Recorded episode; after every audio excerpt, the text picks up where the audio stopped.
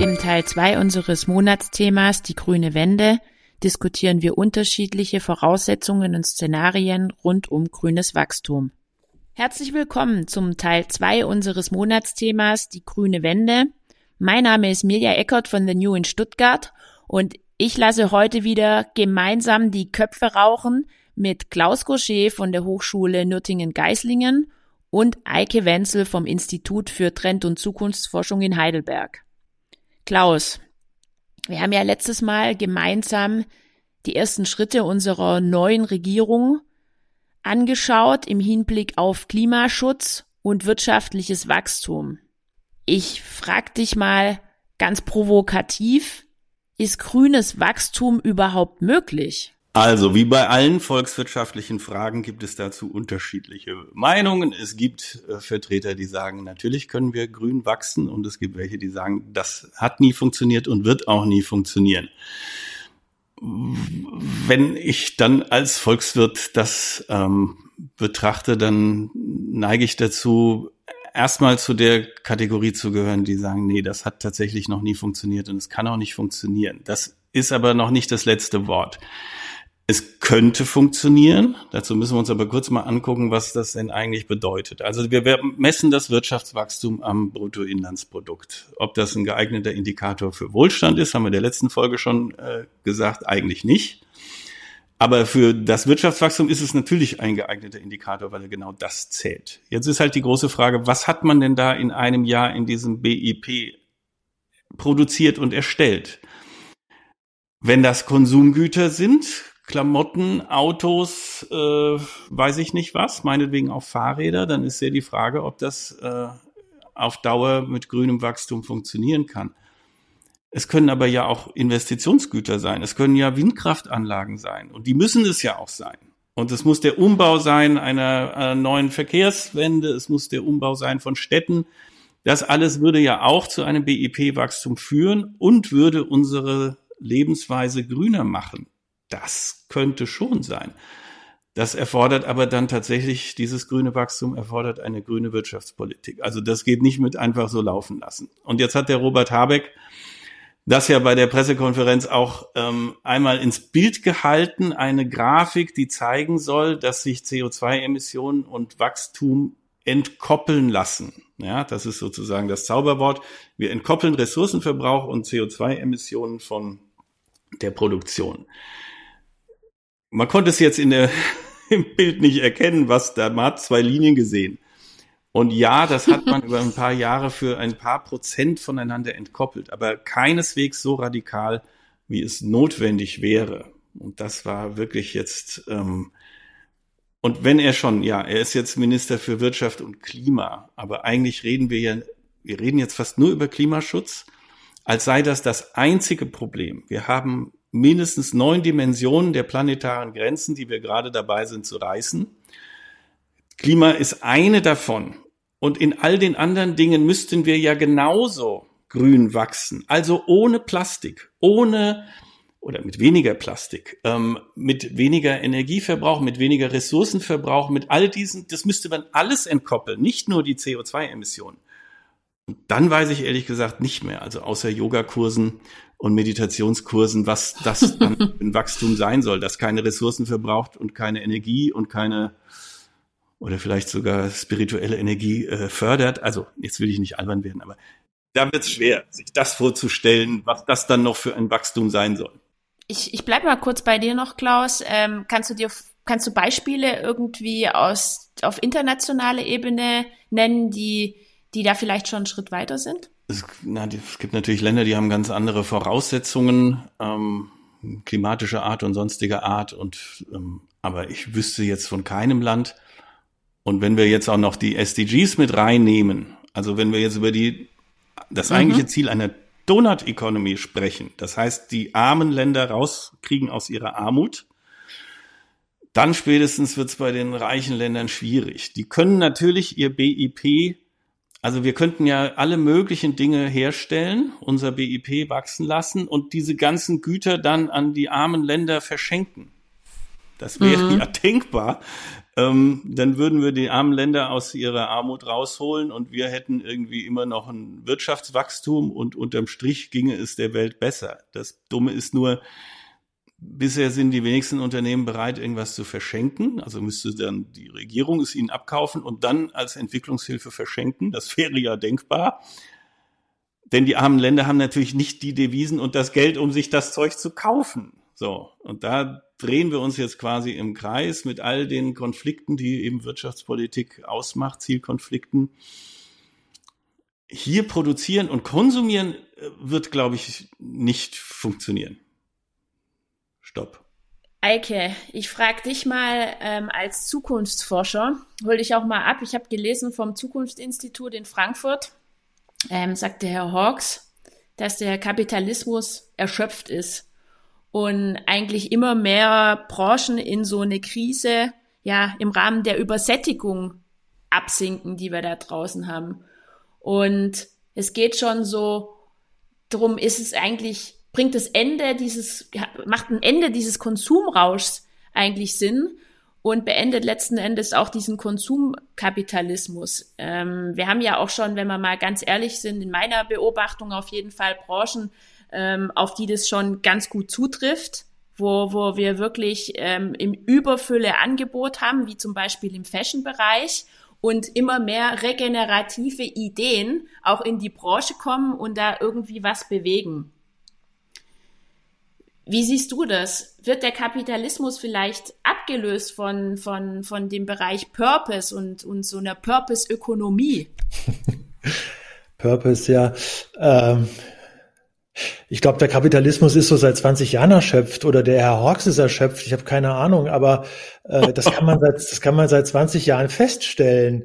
Dass äh, das, das ist da sozusagen so aus dem aus dem Überschwang äh, in den Überdruss. Ne? Das, das, das, das haben wir so Ende der 90er Jahre schon festgestellt und dass auch äh, sowas wie Geiz ist geil äh, als kultureller äh, Entwurf für unsere Gesellschaft nicht mehr zutrifft. Also dass das sozusagen nicht das, das, das, das oberste Bekenntnis ist, äh, was man hört, wenn man Menschen nach ihren, nach ihren Wünschen und Bedürfnissen befragt.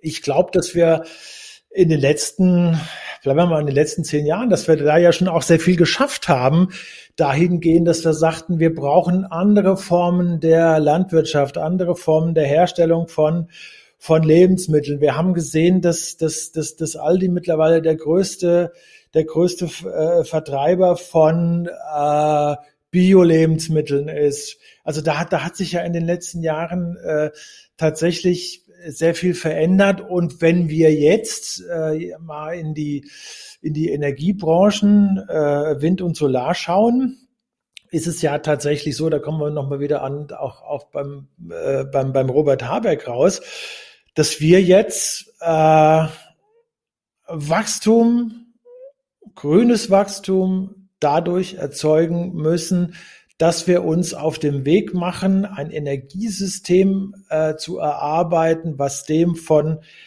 dem in den letzten 250 Jahren konträr entgegensteht. Wir holen keine Kohlenwasserstoffe mehr aus dem Boden. Wir dürfen nicht mehr, wir können es nicht mehr. Es ist für das Klima nicht mehr zumutbar. Deswegen fangen wir an und äh, versuchen jetzt äh, mit, mit hoher Geschwindigkeit tatsächlich äh, in, in, in Erneuerbare, in Wind und äh, Solar äh, zu investieren. Und Herr Habeck ist jetzt unterwegs und sagt, dann, dann müssen wir aber auch äh, den, den, den Anbau von Windkraft, äh, da, da brauchen wir schnellere Umsetzung. Da soll laut, laut Koalitionsvertrag äh, sind ein paar ganz interessante Beschleunigungsmechanismen, wie man das bürokratisch äh, tatsächlich schneller schneller auffassen kann und, und tatsächlich äh, zum, zum, zum Fortbau äh, schneller kommt, sind, sind äh, äh, im Koalitionsvertrag zumindest beschrieben worden, ansatzweise. Und jetzt muss der Herr Habeck hingehen und muss mit dem Herrn Söder reden, dass, dass wir sozusagen die, äh, äh, dass das Windkraft auch dort, auch dort aufgestellt werden kann, wo man das bislang für zu gefährlich oder nicht zumutbar für die Menschen hielt. Wir müssen, und das sind alles ganz einfache Rechenbeispiele, wir müssen zwei Prozent der Fläche der Bundesrepublik muss für erneuerbare Energien zur Verfügung stehen. Zwei Prozent ist nicht so viel. Äh, in der alltäglichen Umsetzung äh, wird das natürlich äh, nicht einfach werden, aber das ist unser Plan. Äh, das werden wir tun und dann werden wir aus dieser Kraftanstrengung werden wir natürlich eine Menge Wachstum ziehen. Äh, Investoren weltweit, äh, das, das, das hat sich in den letzten drei, vier Jahren trotz Corona auch gezeigt, sind mehr denn je, stehen tatsächlich hinter dieser Idee des, des, des Green Deals und wollen diese, die, diese Energiewende und dann müssen wir das jetzt machen. Also äh, da werden wir Wachstum erzeugen, erzeugen müssen. Die ganzen Wachstumsskeptiker, also Harald Welzer, Nico Pech und so weiter und so fort, ähm, über deren Ansätze müssen wir ja auch mal reden. Also die sagen, boah, das wird nichts und das, das, das klappt nicht und das, das, äh, das, das, da gibt's doch Rebound-Effekte und so weiter und so fort. Äh, ja, könnte sein. Aber was, was, was mir bei denen äh, dann tatsächlich fehlt, also bei denjenigen, die wirklich sagen, wir müssen aus dem Kapitalismus raus, was mir bei denen wirklich fehlt, ist schlicht und einfach die Alternative. Harald Welzer spricht mhm. nicht über Solarenergie. Und er denkt, das muss man Ingenieuren überlassen. Harald Welzer und Nico Pech sprechen nicht über Windenergie. Und sie sprechen vor allem nicht über die Alternativen. Und wir müssen in den nächsten Jahren grünes Wachstum erzeugen, eben über Wind und Solar erneuerbare Energien. Das ist, das ist genau der Plan. Und dann brauchen wir aber meines Erachtens auch noch zusätzlich Wachstum dafür, dass wir Innovationen schaffen können. Nur mit Innovationen werden wir in den nächsten Jahren tatsächlich in diese Richtung gehen, wie es Klaus eben angedeutet hat, dass wir diese Entkopplung von Wirtschaftswachstum mm. und weiterem Verbrauch von Ressourcen, dass wir diese Entkopplung tatsächlich hinbekommen. Schaut man auf den, auf, auf den Strommarkt in Europa in den letzten 20 Jahren, hat das stattgefunden. Es hat eine, äh, eine Entkopplung von weiterem Wachstum und Nutzer, Nutzung äh, von Natur stattgefunden, aber eben tatsächlich in Westeuropa, wo wir ganz früh mit der Energiewende angefangen haben. Ne? Gibt aber ich merke, auch Beispiele, ich merke bei dir. Gibt aber auch ein Beispiel dafür, die holländische, holländische, äh, der holländische Landbau hat vor 20 Jahren gesagt, wir wollen äh, unseren Output äh, tatsächlich an äh, Gemüse aller Art verdoppeln äh, und wollen äh, das mit äh, bei, bei Verringerung von Pestizideinsatz und bei Verringerung von Energieeinsatz tun. Hat auch funktioniert, ne? Zumindest für die letzten zehn Jahre tatsächlich auch funktioniert. Also auch da ja, hat diese da würde ich gerne eingreifen und äh, es ist schon schon spannend, weil man merkt, ähm, wie viel, wie emotionsgeladen auch das Thema ist und uns als Person auch jeweils mit einnimmt. Absolut. Ähm, sorry, Eike, dass ich dich hier unterbreche. Kein Problem. Ähm, du siehst das Thema Wachstum ganz, ganz eng natürlich in Verbindung mit, mit Klimaschutz und auch mit ähm, grünen Energien. Ja. Lasst uns aber das ein bisschen aufbrechen. Klaus hat ja auch gesagt, es ist noch viel mehr als nur Klimaschutz, was wir da draußen brauchen, auch das Thema Wohlstand. Und ich nehme jetzt mal die andere Seite ein und sage, es gibt ja auch ein paar Dinge, die für Kapitalismus ähm, sprechen. Da gibt es Stimmen da draußen, die sagen, nur völlig frei fließendes Kapital führt zu maximalen Gewinn und dass es uns gut geht. Ähm, da gibt's wirklich auch klare Stimmen, die sagen, wir müssen noch viel, viel mehr mit unserem Kapital wagen und es einsetzen. Und dann ist die Politik auch am sozialsten, wenn sie ja nur eingreift mit Regulierungen und ja, wie zum Beispiel in der Finanzkrise und aus, son, ansonsten soll die Kraft des Marktes einfach da sein und man drauf vertrauen und die bereinigt sich schon selbst.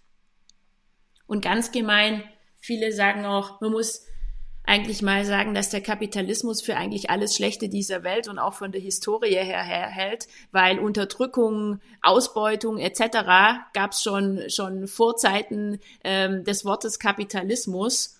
Und letzten Endes zeigen es uns ja auch die Entwicklung in der Historie, dass dass das eigentlich kein schlechtes Thema sein muss, Beispielsweise in, wenn man mal die Länder anschaut, Südkorea im Vergleich zu Nordkorea, was ist da passiert? Ähm, Südkorea ist eigentlich das Land, was profitiert von der aktuellen Situation. Es ist eins der Top-Exportnationen dieser Welt. Durch Unternehmen wie zum Beispiel Samsung, LG und gerade solche Riesen, die immer wieder kritisiert werden in Zeiten des Kapitalismus und man sagt immer, ja, davon profitieren nur die Oligopole und die, die Monopole. Und ihr seht, ich spreche mich auch gerade schon in Rage, weil es ist jetzt nicht alles unbedingt meine Meinung, aber es ist mal die andere Seite und gerne spiele ich den Ball wieder zu euch rüber.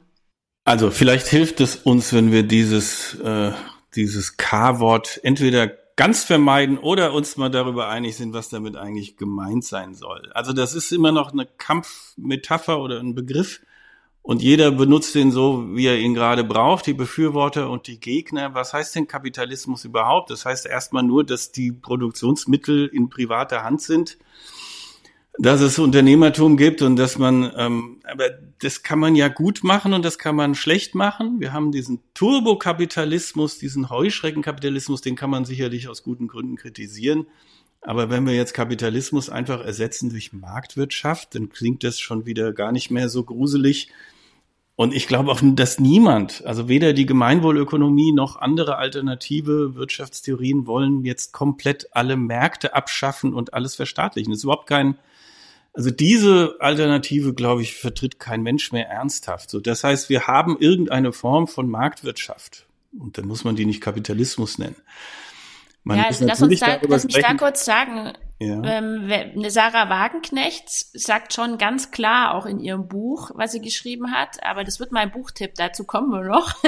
ähm, Kapitalismus zerstört unsere Werte, weil wir einfach zu Einzelkämpfern werden und in ja das Ganze eine Ellenbogengesellschaft fördert.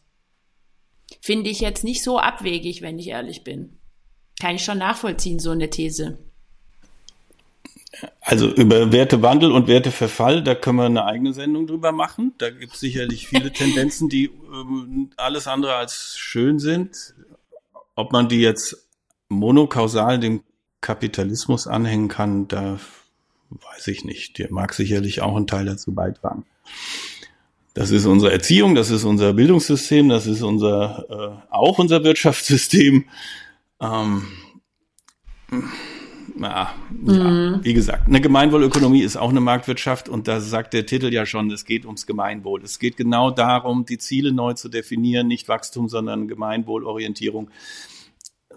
Das muss man dann vielleicht nicht mehr Kapitalismus nennen, aber ich wüsste jetzt nicht genau, also ich wüsste es schon, aber es würde jetzt hier zu weit führen an welchen Stellschrauben wir das, die Marktwirtschaft ähm, ändern müssen, damit sie nicht gegen das Gemeinwohl Wachstum erzeugt. Das ähm, ist machbar, behaupte ich jetzt. Höre ich da bei dir raus, dass dass diese starken Formen des Kapitalismus, die wir, die wir ja in unserer heutigen Zeit immer wieder vorfinden, dass die aus deiner Sicht schon abschwächbar ist oder, oder reformierbar und da gar nicht so, so einen großen Paradigmenwechsel braucht? Das ist ja die große Kunst. Also ganz, na, das war schon in der letzten Folge, dass wir gesagt haben, ja, der, der nationale Rahmen für Wirtschaftspolitik ist leider Gottes oder ist halt so sehr begrenzt, international und global gesehen, tut man sich da sehr schwer, die Unternehmen, die multinationalen Konzerne nochmal zu kontrollieren und einzuhegen, weil die dann einfach halt ihren Sitz in ein anderes Land verlegen. Das ist natürlich ein Problem der Globalisierung und der nicht äh, globalisierten politischen Rahmeninstitutionen, die diese Rahmen setzen können. Und das ist ähm, ja, da müsste man dran. Das ist aber eben eine Nummer zu groß, auch für äh, Robert Habeck, weil das müsste man dann irgendwie auf EU und auf äh, globaler Ebene eine Wirtschaftspolitik ich da, Ja, ich, ich, ich bleib da mal dran und frage Eike. Eike, braucht's große Schritte, kleine Schritte? Wie siehst du das? Es braucht kühne Schritte, es braucht Selbstbewusstsein, es braucht einen selbstbewussteren Staat auch, den haben wir bisher ganz rausgelassen und äh, das ist ja auch okay so, wenn wir über, über ökonomische Theorien reden, aber letzten Endes kommen wir dann doch wieder dahin. Also die, die Überlegung, äh, die sich auch mit dem Thema Green Deal zum Beispiel verbindet, ist ja, äh, dass der Staat in den nächsten Jahren auch als Investor auftritt. Er ersetzt nicht Unternehmen, er schafft keine Märkte ab, sondern er schafft neue Märkte. Und er schafft mit diesen neuen Märkten auch neue Ansatzpunkte für Unternehmen, sich neu auszurichten. Und jetzt haben wir aber hier in Deutschland hatten wir in den letzten zwei Jahren, weil die Energiewende irgendwie so ein bisschen an Tempo verlor, hatten wir eher die Situation, dass Unternehmen aus unterschiedlichen Bereichen, also auch gerade aus dem, aus dem äh, Bereich der Plastikproduktion und so, dass äh, die sagten, also wir wissen doch, was kommt und wir haben uns doch in der EU vorgenommen, dass wir diese große sozial-ökologische Transformation hinkriegen. Liebe Politik, zeigt uns endlich mal, ähm, sozusagen nicht euren Instrumentenkasten, äh, sondern zeigt uns mal, äh, gibt uns mal die Richtlinien vor, wie es in den nächsten Jahren sein soll und zeigt uns mal, wie wir uns als Unternehmen mit euch zusammen als Staat, als Institutionen, wie wir uns da neu aufstellen können angesichts der Situation, dass wir beim Thema Klimawandel ja auch sehr viel Anschubinvestitionen in neue Technologien auch noch brauchen werden. Das soll der Staat machen in den nächsten Jahren. Der Staat hat auch das Geld dafür. Schauen wir uns mal an, was investiert worden ist äh, angesichts von Corona. Ja, und das ist eigentlich, das ist aber eigentlich mittlerweile äh, Common Sense. Also das, was Bidens Wirtschaftspolitik in den letzten Jahren vor allen Dingen geprägt hat, ist, dass er natürlich in den USA nicht darüber redet, dass man den, den, den Staat noch stärker machen möchte, aber dass er ganz bewusst sagt, über Infrastrukturmaßnahmen in Billionenhöhe, wisst, haben wir ja alles mitgekriegt, äh, die natürlich jetzt äh, in Schlingern geraten sind, weil sich das nicht alles komplett so durchsetzen lässt, wie wir das gerne hätten. Aber das, was, was, was Biden versucht, ist tatsächlich, auch eine Infrastruktur, also auch von, von, von staatlicher Seite eine Infrastruktur neu zu bauen, neu zu denken für eine postfossile Gesellschaft, wo Unternehmen dann draufspringen können und tatsächlich ihre Produkte, ihre Dienstleistungen und so weiter und so fort verkaufen können. Also darüber äh, müssen wir tatsächlich auch mal reden. Und dann reden wir nicht mehr da, darüber, ja. äh, ob wir den Kapitalismus abschaffen können oder wie wir den Kapitalismus abschaffen können. Die, dass, dass, dass man jetzt oder, oder im Grunde der, der Angriffspunkt für unsere Diskussion äh, war ja, dass wir beobachtet haben, also äh, der Habeck fängt jetzt an zu agieren und er tut tatsächlich auf den ersten Blick wirklich das, was wir von ihm erwarten. Und überall in den Headlines steht, äh, es geht um Habeck und es geht um die Zukunft des Kapitalismus. Aber ich glaube, niemand äh, wäre heute so naiv zu glauben, dass wir ohne Märkte, ohne äh, selbstbewusstes Umgehen mit Märkten, ohne die, die Neukonzeptionierung von Märkten tatsächlich weiterkommen werden. Ich glaube, dass wir, dass wir Innovationen tatsächlich, man kann das natürlich auch kapitalistischen Gründergeist und sonst was nennen.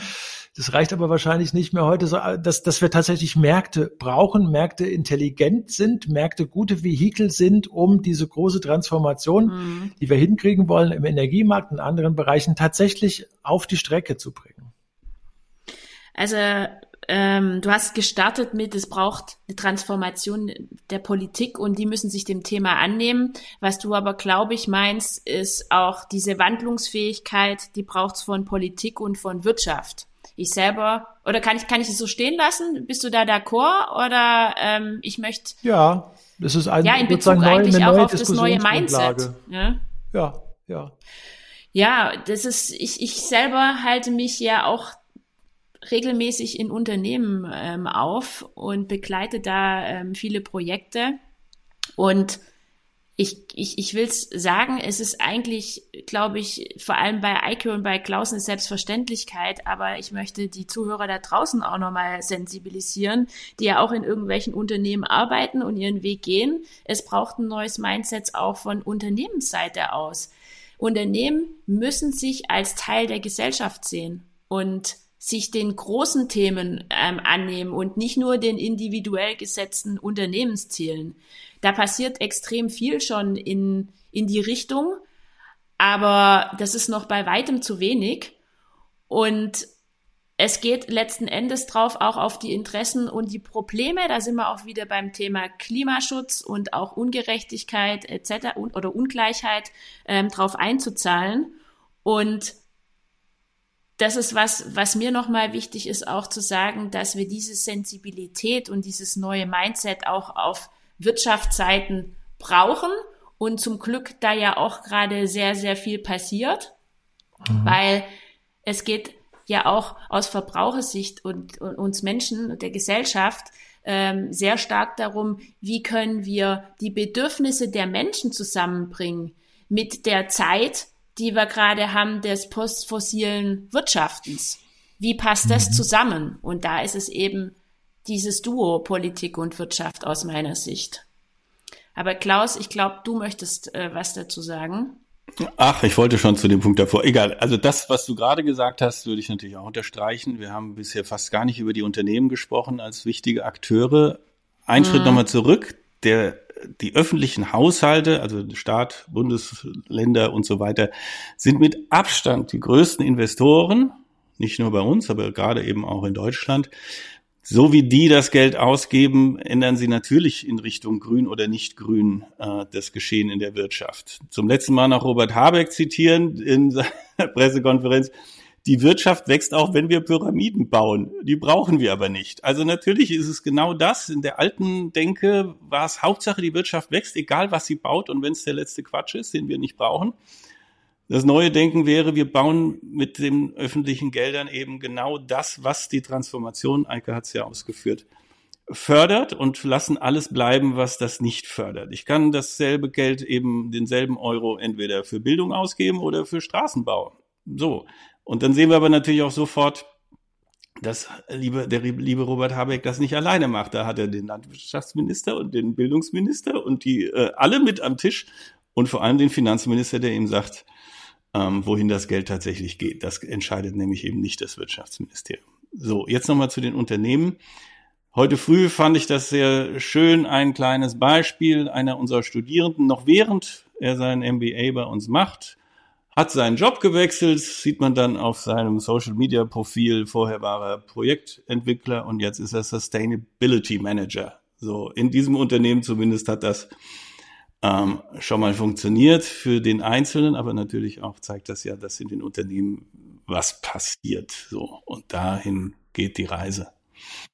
Wir haben den Staat, wir haben die Unternehmen und wir haben jeden Einzelnen. Und wenn ich den Schlenker noch machen darf, das, was die Wachstumskritiker, Postwachstumsökonomie, der Eike hat sie gerade erwähnt, äh, Pech und Co., ja kritisieren, ist der private Konsum, der in einem Ausmaß angewachsen ist und bislang wächst, der so nicht weitergehen kann. Das ist wirklich so. Ich kann das ja gerne mal mathematisch, auch wenn ich kein äh, Mathematikfreak bin, aber das kann man sich ja mal kurz ausrechnen. Ein jährliches Wachstum von drei Prozent bedeutet, dass wir in 50 Jahren unseren privaten Pro-Kopf-Konsum vervierfachen das Vierfache von dem, was wir heute verfrühstücken. Undenkbar. Ich weiß nicht, wie viel Kleiderschränke man noch vollhängen soll. Wie viel soll man einen Viertwagen sich in die Viertgarage stellen? Das ist ja äh, absurd. Und bis zum Ende des Jahrhunderts hätten wir es verzehnfacht. Bei einem jährlichen Wachstum von drei Prozent. Das nennt man exponentielles Wachstum. Zehnfache Konsummenge von dem heute ist definitiv. Und das dann hochgerechnet auf zehn Milliarden Menschen auf der Welt dann ist der Kollaps aber sowas von sicher, das kann nicht funktionieren. Also muss man mit dem Geld und den Möglichkeiten dessen, was man produziert, irgendwas Sinnvolles tun. Keine neuen Pyramiden, aber eben auch nicht irgendwie die Verzehnfachung von, von Kleidung, jedenfalls nicht in unseren Industrieländern. Punkt. Weil mir stellt sich gerade so mal laut die, die Frage, verändert der Verzicht auf Konsum, verändert er das System? Aus meiner Sicht nicht zwingend, nee. Da sind wir beim Thema Käufermarkt, Verkäufermarkt vielleicht, aber die Frage würde ich gern mal in den Raum werfen. Ist das die Lösung? Da ist ja auch Harald Melzer ein Freund davon. Ähm, Harald Welzer sagt ja auch immer Verzicht, Verzicht und setzt das sehr stark in in sein Erfolgsrezept mit ein? Ja, also wer noch, wer einigermaßen noch alle Tassen im Schrank hat, denkt nachhaltig und denkt darüber nach, was er konsumiert und wie viel er konsumiert und so weiter und so fort. Und äh, was, was meine Kritik an den Wachstumskritikern angeht, bezieht sich ja immer darauf, dass sie bestimmte Bereiche, wenn wir über Lösungen reden, dass sie bestimmte Bereiche, nämlich dass wir ein neues Energiesystem brauchen, für das Thema Klimawandel, dass sie bestimmte Bereiche einfach gar nicht adressieren, dass da gar nicht drüber geredet wird. Was dann ansonsten von Pech und Welzer zum Thema kommt, äh, wie geht es in unserer Konsumgesellschaft weiter? Das ist eine Kulturfrage. Da geht es dann nicht mehr in erster Linie um Ökonomie, um neue Systeme, sondern da geht es darum, äh, können wir oder was die ja möchten, ist, dass sie sagen, äh, wir glauben, es macht Sinn, dass wir weniger konsumieren. Und es macht auch sicherlich mathematisch Sinn, so wie es. Klaus gerade vorgerechnet hat, dass wir tatsächlich weniger und klüger konsumieren, weniger Produkte vielleicht und mehr Dienstleistungen und so weiter und so fort, dass uns Digitalisierung dabei hilft. Was aber, also ich denke, das kommt dazu. Das kommt zu den Bemühungen dazu, tatsächlich eine postfossile Gesellschaft zu werden, eine Ökonomie zu werden. Dazu gehört auch, dass wir, und an dieses Thema kommen wir ja immer wieder, das, das interessiert uns ja alle drei, dass diese, hört sich ja sehr technisch an, diese postfossile äh, Welt, postfossile Gesellschaft, dass die natürlich auch einhergehen muss mit einer neuen Kultur mit einer kulturellen Veränderung, mit einer Veränderung in den, in den Mindsets der Menschen. Und da hat man, glaube ich, mit die größte Angst. Da ist, da ist in den, in den Triellen zur Bundestagswahl überhaupt nicht drüber geredet worden. Und Frau Baerbock hat auch äh, panische Angst davor gehabt, darüber zu reden, weil es wäre sofort die Frage gekommen, müssen wir denn jetzt, wenn das mit diesem komischen grünen Deal von der EU und so weiter kommt, müssen wir denn jetzt alle kürzer treten? Sollen wir frieren? Sollen wir im Winter einen Pullover? Darum geht's nicht. Ich glaube, es geht, es geht darum, dass wir jetzt die Chance haben, äh, tatsächlich auch neue Lebensstile zu entwickeln unter neuen Bedingungen. Ne? Und darüber müssen wir reden. Wie es von den Wachstumskritikern aber angepriesen wird, hört sich das für mich bei Welzer und Pech ein bisschen so an, als wäre das eine kleine elitäre Bewegung, die sagt, wir müssen kürzer treten, wie ich ich, Welzer Pech, wir haben es erkannt. Wir müssen kürzer treten. Wir machen das auch schon. Wir fliegen kaum und so weiter etc. pp. Und ihr müsst jetzt alle mitkommen und auf diesen Wagen aufspringen, auf unsere elitäre Bewegung, das, äh, das genug oder ist es jetzt genug, es reicht, wir wollen, wir, wir können nicht mehr weiter, wir wollen nicht mehr weiter. Das ist aber eine elitäre Bewegung, die sozusagen Lebensstilveränderungen oktroyieren möchte. Das ist meine Kritik an denen.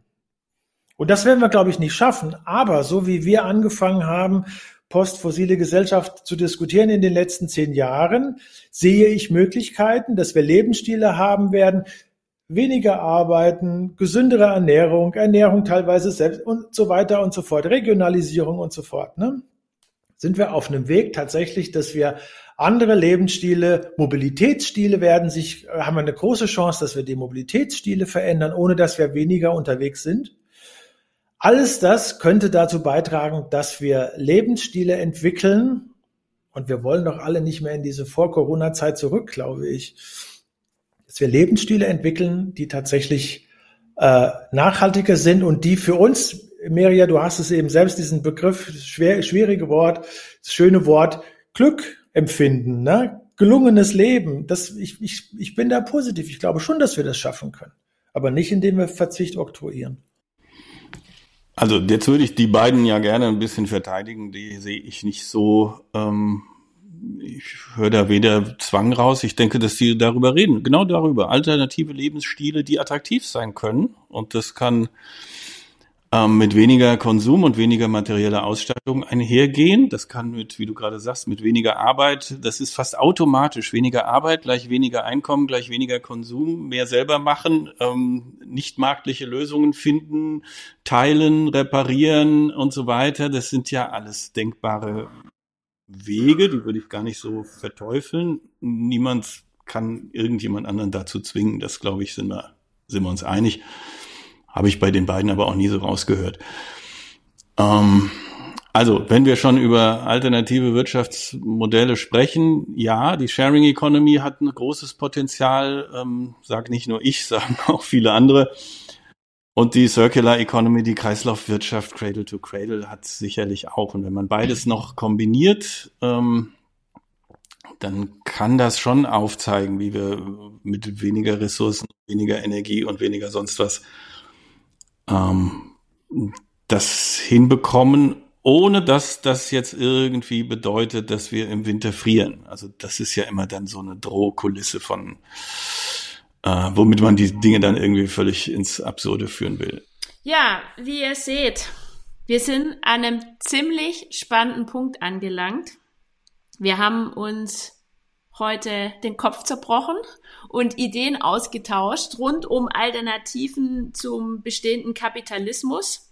Ich denke, worauf wir uns auf jeden Fall einigen können und die große Schnittmenge haben, ist, dass grünes Wachstum möglich ist. Da braucht es natürlich äh, ganz schön viel dazu. Wir haben, sind da auch teilweise eingetaucht. Wichtig ist die Transformation von Politik und Wirtschaft, aber auch der Menschen da draußen in Form von neuen Lebensstilen. Und dafür braucht es halt leider auch Zeit, um die Erfolge zu zu ernten und die haben wir nicht. Jetzt ist der Check zu Ende, die Theorie zu Ende. Wir müssen Gas geben, um die ökologische soziale Transformation voranzutreiben. Und für die, die davon noch nicht genug bekommen haben da draußen, haben wir natürlich auch wieder Buchtipps dabei. Wer möchte starten? Also ich kann, kann mal aktuell einen Einblick geben, was ich gestern Abend angelesen habe. Das ist das Buch Deutsche Dämonen, Hexen, Wunderheiler und die Geister der Vergangenheit im Nachkriegsdeutschland äh, von Monica Black. Das ist eine amerikanische Historikerin. Und das Buch ist hochgradig ich bekomme Gänsehaut. Ja, genau. Das, ich finde das hochinteressant. Äh, Deutsche Dämonen, das, das klingt so nach Expressionismus und 20er, 30er Jahre. Nein, es geht um die direkt um die Nachkriegszeit und sie sagt, äh, oder sie, sie, sie ist Historikerin und hat sich sehr, sehr viele Zeugnisse angeschaut, historische Zeugnisse, wie es den Menschen, von wegen Lebensstile eben, ne, so in den letzten, in den ersten Jahren nach dem Ende, na, nach der Kapitulation 1945 ergangen ist. Und sie sagt, äh, dieses Deutschland, so ist es in den Zeugnissen, in den Dokumenten zu entnehmen, wirkt sehr geschockt, paralysiert, kommunikationslos, aber, und da wird's spannend, da ist sie in die Archive gestiegen, sie sagt, in diesem Nachkriegsdeutschland entstand dann plötzlich ein riesiges Bedürfnis nach übersinnlicher Beratung, nach Wunderheiler. Es traten Personen auf, äh, die über ihr äh, pures Erscheinen Leute geheilt hätten und so. Also diese ganzen irrationalen Geschichten, über die wir heute ja auch wieder reden, Esoterik. Ne?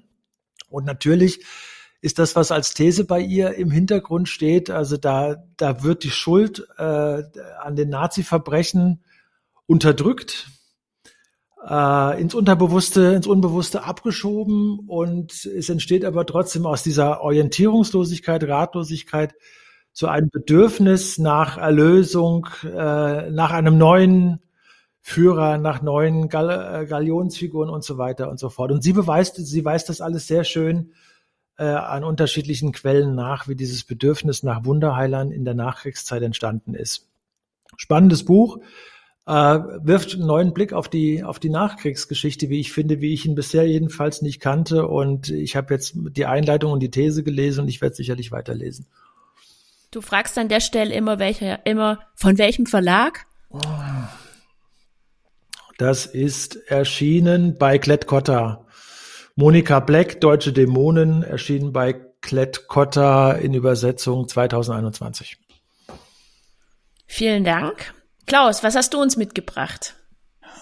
Also für die, die sich mit dem Thema Wirtschaftspolitik und alternative Wirtschaftspolitik beschäftigen, hätte ich ähm, beschäftigen möchten, hätte ich zwei, drei Literaturtipps, nicht weil ich die gerade lese, aber weil die dafür einschlägig äh, aufschlussreich sind. Die, glaube ich, schon mehrfach hier empfohlene Maya Göpel, Unsere Welt neu denken.